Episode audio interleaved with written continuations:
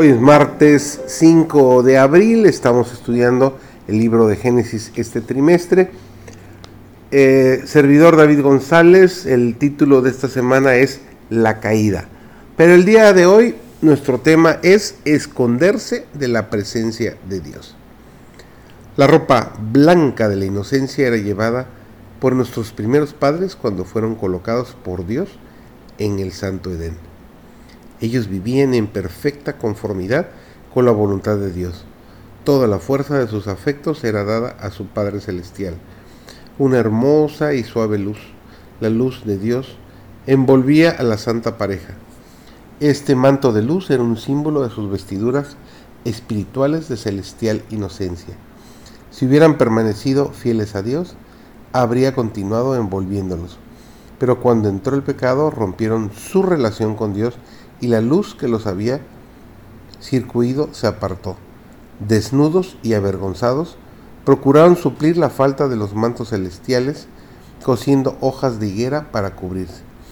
Esto es lo que los transgresores de la ley de Dios han hecho desde el día en que Adán y Eva desobedecieron.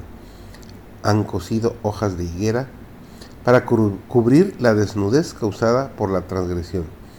Han usado los mantos de su propia invención, mediante sus propias obras han tratado de cubrir sus pecados y hacerse aceptables a Dios. Pero esto no pueden lograrlo jamás. El hombre no puede idear nada que pueda ocupar el lugar de su perdido manto de inocencia.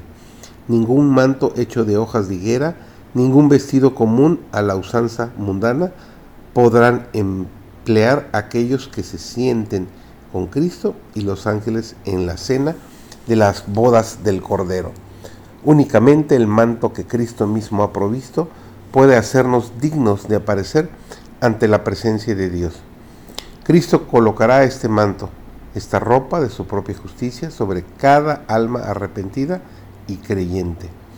Los mejores esfuerzos que pueda hacer el hombre con su propio poder son ineficaces para responder ante la ley santa y justa que ha transgredido, pero mediante la fe en Cristo puede demandar la justicia del Hijo de Dios como plenamente suficiente. Cristo satisfizo las demandas de la ley en su naturaleza humana. Llevó la maldición de la ley por el pecador. Hizo expiación para él a fin de que cualquiera que cree en él no se pierda, sino tenga vida eterna.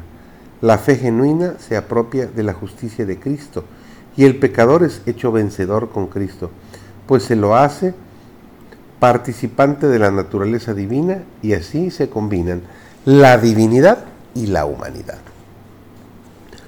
Apenas Adán y Eva incurrieron en pecado, empezaron a recriminarse mutuamente.